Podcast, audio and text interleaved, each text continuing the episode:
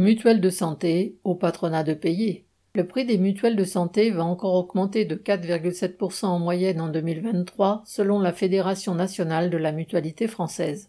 Après les 3,4% d'augmentation de l'an dernier, cela portera la hausse à 10% en trois ans. Les mutuelles dénoncent à juste titre le fait que l'État fait peser sur elles la majeure partie des dépenses relevant du dispositif entre guillemets 100% santé. Ainsi concernant les remboursements de soins dentaires, d'audioprothèses et d'optiques concernés par le reste à charge zéro, la sécurité sociale ne rembourse que 23% des dépenses. Le reste, 1,4 milliard d'euros l'an dernier, est à la charge des mutuelles.